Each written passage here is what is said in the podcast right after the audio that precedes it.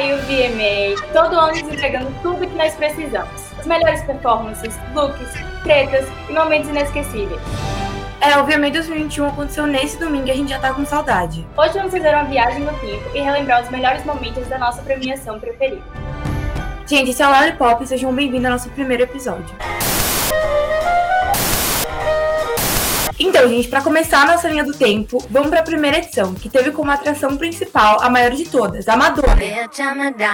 Vestida de noiva, ela veio ao palco para cantar o que na época era o seu mais novo hit, o Like a Virgin. Depois disso, o VMA nunca mais foi o mesmo, sendo marcado por roupas extravagantes e apresentações super produzidas. VMA 92, e é claro que a gente não podia esquecer de uma das maiores bandas de grunge, o Nirvana. Kurt Dave e Chris foram a grande atração da noite e, como sempre, eles não podiam deixar de causar. Eles eram responsáveis pela abertura da premiação e, claro, fizeram uma apresentação inesquecível. Logo no início, eles já começaram a tocar a intro da música Rape Me, e aí logo emendaram com o livro. Só que a grande questão é que Rape Me havia sido banido da apresentação pela produção do evento, porque, gente, eles achavam que era uma coisa muito polêmica, sabe?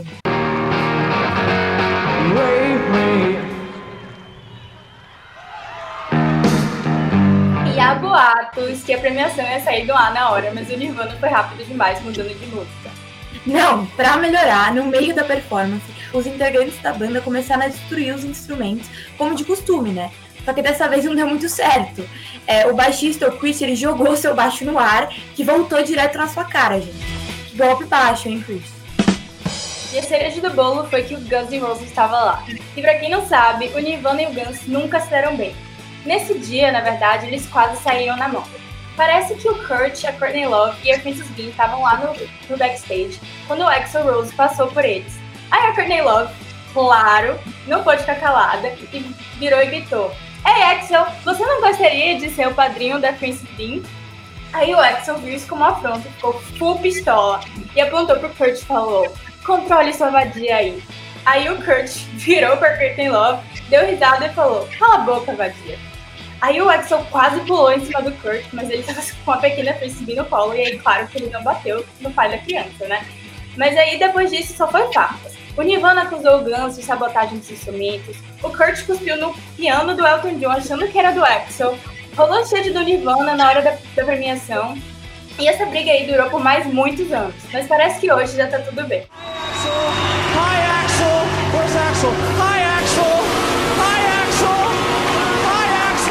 E aí tem ela, a princesa, a insubstituível, a incomparável Britney Spears. É, no VMA de 2001, gente, ela marcou a história da premiação, levando animais selvagens pro palco. Gente, essa edição foi conhecida como Brits VMA e até hoje dá no que falar. Ah, vai dizer que nunca viu aquela imagem da Britney com a cobra no ombro ao som de I'm e aí, gente, no ano seguinte, a Britney voltou a ser protagonista de mais um momento único. Gente, ela entregou um falso prêmio pro Michael Jackson. É, o VMA de 2002 aconteceu no dia do aniversário do rei do pop, e a produção decidiu fazer uma surpresa para ele, entregando um bolo na hora da premiação. É, aí a Brit foi chamada para anunciar a homenagem e ela começou seu discurso dizendo que considerava o cantor o artista do milênio, que não dá para discordar, né? Só que aí ele acabou levando muito a sério, gente o Michael ele levantou para receber o seu bolo e acabou agradecendo pelo que ele achava ser o, o prêmio de artista do milênio. é muito boa essa história. If someone had told me If someone had told me that one day I would be getting, as a musician, um, the Artist of the Millennium Award, I wouldn't have believed it. No VMA de 2003, Madonna foi a grande estrela da noite e chamou Christina Aguilera e Britney Spears para recriarem sua famosa apresentação do VMA de 84. É, e aí, gente, vestida de noivo, a Madonna saiu do bolo de casamento para se casar com suas noivas, a Xtina e a Brit. A apresentação é impecável e foi marcada pelo beijo icônico da Madonna com essas duas estrelas. Infelizmente, muitos não lembram do beijo de Christina, porque a câmera decidiu cortar para Justin Timberlake, o namorado de Britney Spears na época. É, e aí, gente, há boatos, inclusive, que a Cristina ficou ressentida que perdeu o destaque e que isso aumentou a rixa entre ela e a Brit. Então chegamos ao fatídico ano de 2009. O babado dessa edição foi protagonizado por três gigantes, Beyoncé, Kanye West e Taylor Swift. Taylor na época tinha apenas 19 aninhos e levou o prêmio de melhor vídeo feminino por seu clipe de You Belong With Me. Ai, gente, sério, esse clipe marcou a minha infância, mas enfim. Aí a Taylor foi buscar o seu prêmio no palco, pulando de alegria e meio em choque por ter ganhado numa categoria que é disputada contra grandes nomes da música, né, gente? Com a Beyoncé, a Katy Perry, a Lady Gaga. Mas a Taylor não era a única em choque.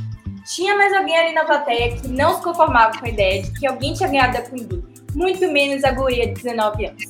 Foi aí que esse tal alguém, também conhecido como Kanye West, levantou, subiu no palco, pegou o microfone da mão de Taylor e soltou o famoso let you finish. Yo, Taylor, I, I'm really happy for you. I'm gonna let you finish. But Beyonce had one of the best videos of all time. One of the best videos of all time.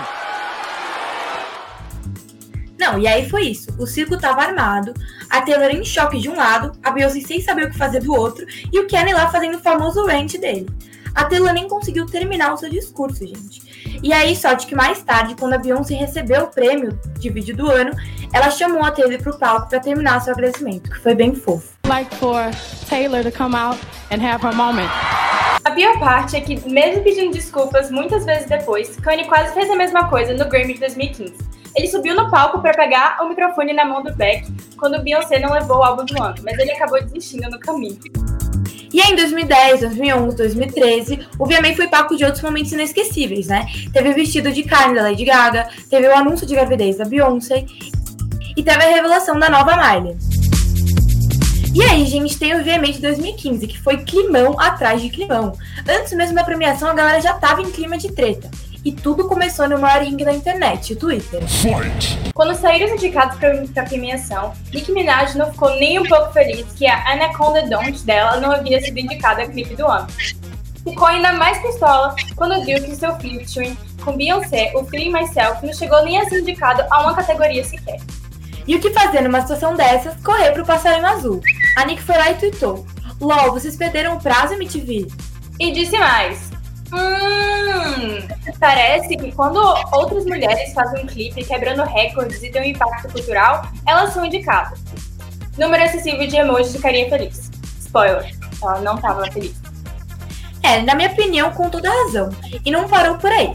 Se o seu vídeo celebra mulheres com corpos magros, você é indicada a clipe do ano. Carinha feliz, carinha feliz.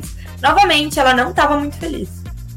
Poucos minutos depois, entra em cena a tal mulher que quebrou recordes e fez um clipe cheio de mulheres magras. Taylor Swift, que havia sido indicada a melhor clipe do ano por Bad Blood. E já que a carapuça serviu, ela foi lá e disse: Nicki Minaj, sempre te adorei e te apoiei.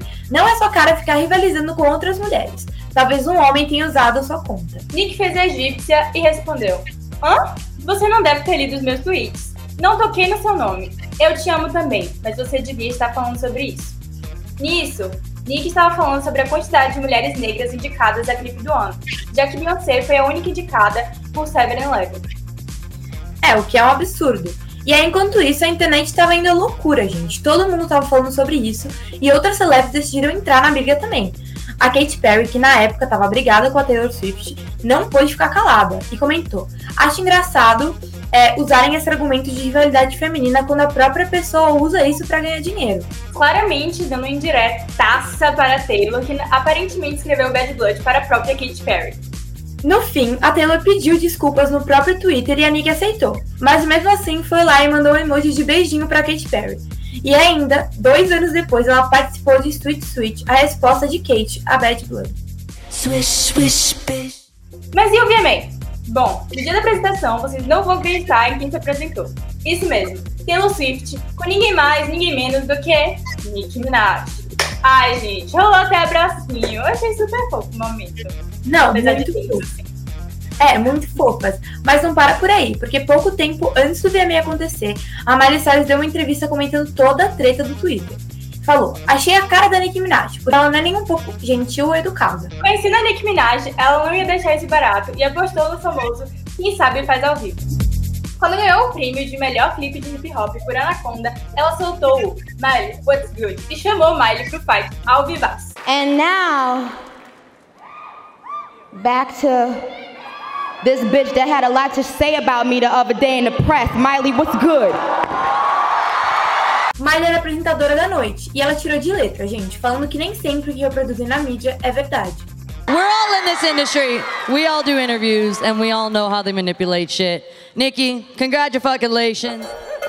O VMA 2021, que aconteceu neste domingo, dia 12, também não nos deixou na mão. Esse ano eles contaram com não só a presença, mas também com a apresentação da nossa patroa, Anitta. A malandra estava belíssima, marcando presença no tapete vermelho. E ainda mais na sua apresentação de Girl From You, que passou no intervalo da premiação nos Estados Unidos. A premiação começou com a ilustre presença de ninguém menos do que Madonna. Happy 40th MTV! E teve como show de abertura a performance de Justin Bieber e The Kids Leroy. Depois disso, Olivia Rodrigo subiu no palco e deu um show ao som de Good For You. Esse ano a MTV está completando 40 anos no ar e ela tentou fazer o maior número de performances para a noite, trazendo Normani, Camila Cabello, Shawn Mendes, Chloe, Lil Nas X e entre outros grandes nomes para o palco. O Justin Bieber foi o mais indicado da noite e levou dois prêmios para casa. E a nossa pequena Olivia também arrasou, levou muito em música do ano e artista em ascensão. I, uh, I want to dedicate this award to all of the other girls who write songs on their bedroom floor. Lil Nas X foi a grande diva da noite, e além de usar os melhores looks e fazer uma apresentação bafo, ele também levou o mais importante prêmio da noite, o clipe do ano, com seu vídeo de Monteiro. Doja Cat foi a host da noite e ainda nos presenteou com uma linda performance de Being Like This e You Right. O prêmio de casal do ano eu daria para Megan Fox e Machine Gun Kelly, que estavam a coisa mais linda do mundo. Rolou até a participação da Megan com a Courtney antes da apresentação do Machine com o baterista Travis Barker, namorado da Kardashian. I need you to get extra loud for our future baby daddies. Gente, esse VMA foi o máximo e com certeza vai entrar pra história como o VMA da nossa mira. E aí, o que, que você achou da nossa retrospectiva? Deu pra matar a saudade? Conta aí pra gente! Esse foi o primeiro episódio do Lollipop. Esperamos muito que vocês tenham gostado e a gente vai ficar por aqui. Tchau, tchau!